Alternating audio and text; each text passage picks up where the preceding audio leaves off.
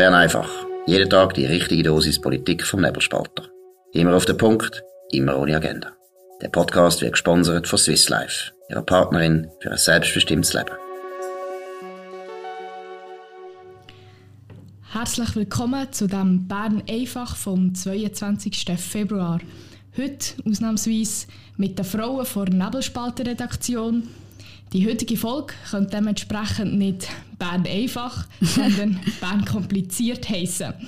Wir probieren es natürlich so einfach wie möglich zu machen. Mein Name ist Maria Rahel Gano und vis-à-vis -vis von mir hockt Gamilotte. Hoi Gami. Hoi Maria. Du, ich will gerade sagen, wir starten. Wir haben drei Themen ausgesucht für heute. Und zwar hat es einerseits neue Entwicklungen gegeben im Thema Ukraine-Krieg aus Bundesbern.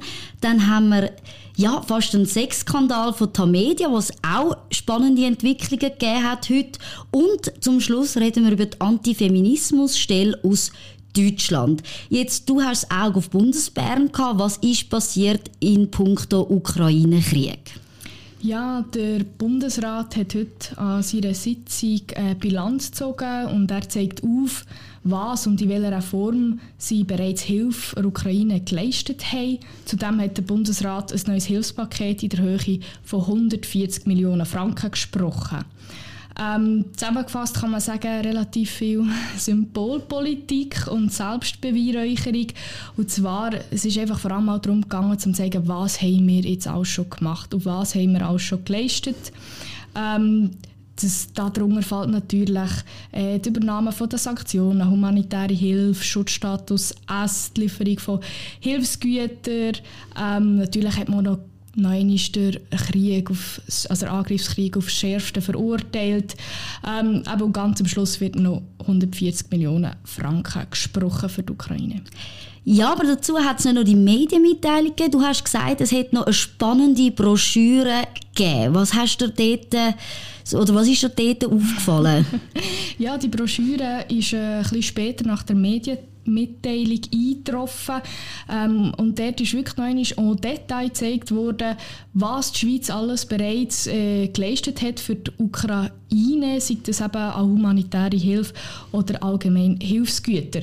Dort sind sie sogar sehr spezifisch geworden. Sie haben zum Beispiel gesagt, dass der Bund über 1000 Tonnen Hilfsgüter aus der Schweiz an die Ukraine schon geliefert hat und über 4765, also wirklich eine so genaue, so genaue Angabe, Tonnen lebenswichtige Nahrungsmittel gekauft für die Ukraine.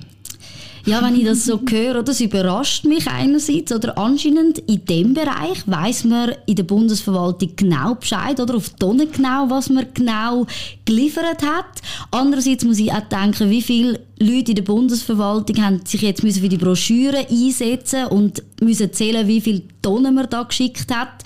Und gleichzeitig ist es ein bisschen ironisch, weil wenn ich daran denke, wie ist sonst so die Datenlage beim Bund, ich meine, beim Strom wissen wir nicht genau, wie viel wir brauchen.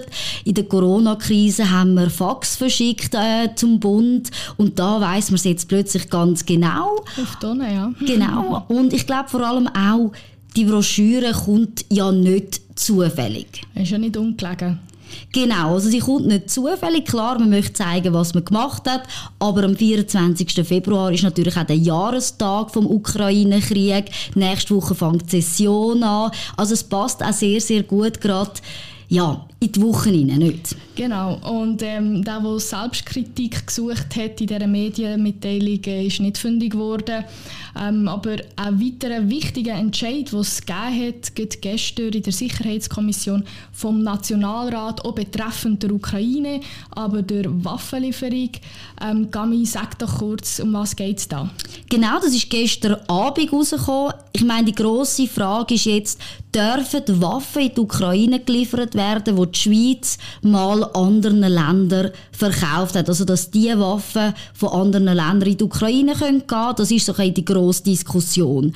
Und in der Sicherheitspolitischen Kommission hat man gestern bekannt gegeben, dass man einerseits der Lex Ukraine zustimmt. Dort geht es darum, dass die nicht Wiederausfuhrserklärung, die man hat. Also die Länder haben sich eigentlich verpflichtet, zum Beispiel Deutschland, dass sie eben die Waffen oder oder auch die Munition, die sie in der Schweiz gekauft haben, dass sie die nicht in Kriegsgebiete ausführen. Dass die Erklärung eigentlich hinfällig wird, wenn es darum geht, eben Rüstungsgüter in die Ukraine zu schicken. Das ist mal das eine. Viel spannender ist eigentlich eine zweite parlamentarische Initiative, die dort auch angenommen worden ist. Und zwar dort geht es auch um die um die Nicht-Wiederausfuhrserklärung, aber dort hat man zusätzliche Bedingungen geknüpft, oder? Und es geht darum, dass, dass man eigentlich sagt, man möchte nicht nur einfach die Waffen liefern, sondern man hat ganz, ganz konkrete Bedingungen, in welchem Fall das soll zutreffen. Und es geht darum, wenn es im Bestimmungsland Menschenrechte nicht schwerwiegend verletzt werden, keine Gefahr besteht, dass Kriegsmaterial gegen Zivilbevölkerung eingesetzt wird, dass es kein eben das Bestimmungsland nicht in einem internen oder internationalen bewaffneten Konflikt verwickelt ist. Es geht um das völkerrechtliche Selbstverteidigungsrecht. Es geht darum, dass die UNO-Generalversammlung das muss feststellen, dass es mit einer Zweidrittelsmehrheit festgestellt wird und, und, und. Also ganz viele Bedingungen und vor allem auch, dass das rückwirkend ist. Also man hat eine Fünfjahresfrist eingebaut. Man möchte, dass alle, alle Waffen, alle Rüstungsgüter, die länger als fünf Jahre verkauft worden sind durch die Schweiz, dass die dürfen ausgeführt werden. Und du hast da schon eine Rückmeldung von der Seite der SP. Was sagt die SP dazu? Ja, also man kann sich natürlich schon selber denken, warum gibt es die Bedingungen? Die Bedingungen kommen natürlich auch von der SP, weil sich die SP natürlich in einem inneren Konflikt befindet, weil sie ja grundsätzlich nicht für Waffenlieferungen sind, also nicht für indirekte Waffenlieferungen, aber eben der Ukraine-Krieg, das ist ein spezieller Fall. Und was natürlich auch rein spielt, ist, wie schnell kann man das umsetzen und mhm. wie schnell wird der Entscheid fallen. Und auch dort muss sich, also hat sich die Sicherheitspolitikerin Franziska Roth gegenüber 20 Minuten geäussert, ähm, weil es könnte nämlich sein, dass die Hilfe nicht rechtzeitig kommt für die Ukraine. Und sie sagt doch, Zitat, wir wollen zumindest sagen können, wir haben alles versucht. Zitat Ende. Und genau dort finde ich, es ist, ich meine einfach zu sagen, ja, wir haben es wenigstens versucht. Es finde ich also ganz eine schwache Argumentation. Ja, es ist wirklich eigentlich wirklich ein dringender Fall, oder? Und das wird ja seit einem Jahr auch betont. Man liest das immer auch wieder in verschiedenen Interviews. Und jetzt ist doch auch viel Symbolpolitik in dieser Aussage drin. Man möchte es ja einfach probiert haben, falls es möglich ist. Ja, vor allem der eigene Glaube scheint, also es, man glaubt irgendwie selber auch nicht richtig da, dass es, dass es wird funktionieren und es wird eine Mehrheit finden. Ja, das ist sicher noch offen. Also es wird sich sicher noch entwickeln, die Geschichte. Ähm, das geht jetzt in die Sicherheitskommission vom Ständerat. Dort wird man können entscheiden entscheiden, ja oder nein. Wir werden also die Geschichte sicher für euch hier bei Bern einfach auch weiterverfolgen.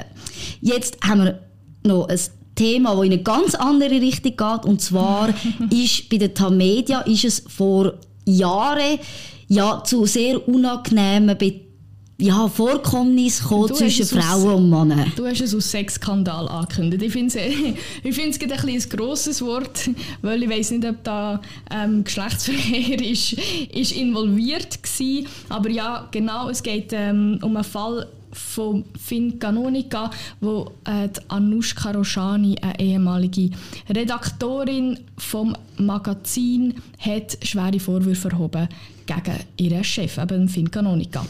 Ähm, und Finn Canonica hat natürlich, also respektive der Anwalt hat natürlich alles abgestritten, ähm, also Sexismusvorwurf und Mobbingvorwürfe. Aber jetzt liegt ein neuer Bericht vor. Er ist zwar noch nicht veröffentlicht worden, aber Radio 1, also der Roger Schawinski, hat anscheinend Einblick gehabt in die Unterlagen und dort kommt das ganz neue Fakt, also die Untersuchung ergibt äh, Wie etwas anderes. ein anderes Licht auf die Situation oder auf den Fall. Genau, also in dem Bericht kommt eigentlich raus, dass ganz vieles von diesen Vor oder ganz viele von diesen Vorwürfen eigentlich nicht bestätigt werden. Es wird auch betont, dass Danushka Roshani an dieser Untersuchung nicht hat teilhaben. Es wird auch die Vermutung geäußert, dass es eben zu Absprachen zwischen den Leuten gekommen ist gegen den Vorgesetzten und dass ganz vieles eigentlich offen bleibt oder auf jeden Fall sich nicht erhärten lässt und dann sich doch die Frage stellt, oder, was ist da wirklich passiert, weil es ist eine ganz, ganz komische Geschichte und wir haben zwei Sachen da rausgesucht, die wir doch schnell ansprechen wollen. das eine ist so ein der Vorwurf, in der Redaktion sei es immer wieder zu, ja, sexualisierter, fäkalisierter Sprache, also sagen, und ich entschuldige mich, dass ich das jetzt schon da muss sagen, aber sagen immer wieder die Wörter in der Sitzung gefallen, ficken, fuck, Bullshit. Und dass das eben fast einer sexuellen Belästigung gleichkommt. Was denkst du?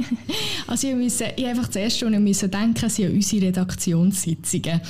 Und äh, wenn, wir, wenn man jetzt würde das Wortprotokoll erstellen von dem, was wir hier in der Redaktion sagen, oder respektive machen wir es noch ein bisschen spezifischer, was die Männer uns gegenüber sagen, ähm, ich glaube, also der Gleichstellungsbüro und Diversity Polizei, ich glaube, denen würde es das Haarberg stellen. Die, die müssen subito verhaftet werden. Also es wäre wirklich, also ich glaube, es ist ja so, natürlich, die Sprache ist eine sehr individuelle Angelegenheit. Und es gibt ja, und das ist vor allem kontextabhängig. Und das ist ja genau das, was man, wo offensichtlich hier fehlt. Man muss etwas rekonstruieren, was in der Vergangenheit war, wo teilweise eben geprägt ist von, von gewissen Auffassungen, mhm. von Interpretationen, wenn man schon die Einstellung hat, also negativ gegenüber irgendeinem Chef eingestellt ist und, und mm, also denkt, die Person ist wahrscheinlich sexistisch, dann sieht man das natürlich auch viel mehr.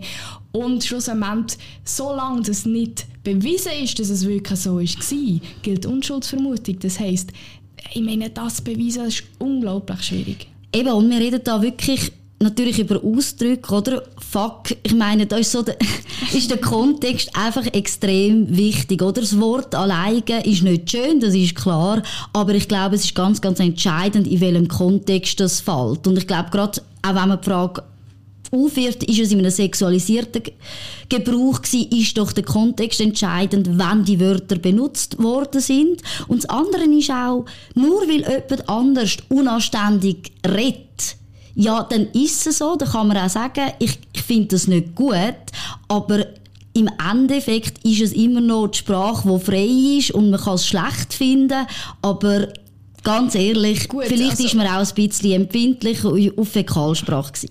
Ja, gut, aber du musst immer noch bedenken, du hast natürlich noch das Machtgefälle. Also du hast immer noch etwas, eine Person, die, äh, sage ich mal, eine eine Vorbildsfunktion hat und wenn die Person so redet und du als Angestellte oder Angestellte, meine, dort überlegst zweimal, soll ich jetzt etwas sagen, ist mir, ist mir der Konflikt wert oder sage ich dir nichts. Aber natürlich, dort möchte ich auch sagen, also ihr ermutige alle Frauen, sagt etwas, wehret euch, wenn es euch nicht passt. Es ist egal, weder ihr hysterisch oder was immer bezeichnet wird. Aber ihr müsst etwas sagen, ihr müsst die Schnur auftun, um es schön Berndeutsch zu sagen und euch wehren. Ich gebe dir absolut recht. Ich glaube aber trotzdem, dass dort vor allem, und das ist das, was wir einfach nur lesen können, dass eben mhm. der Kontext einfach fehlt, um das auch richtig zu bewerten. Ist es jemand gewesen, der empfindlich war und einfach die Fäkalsprache nicht ausgehalten hat?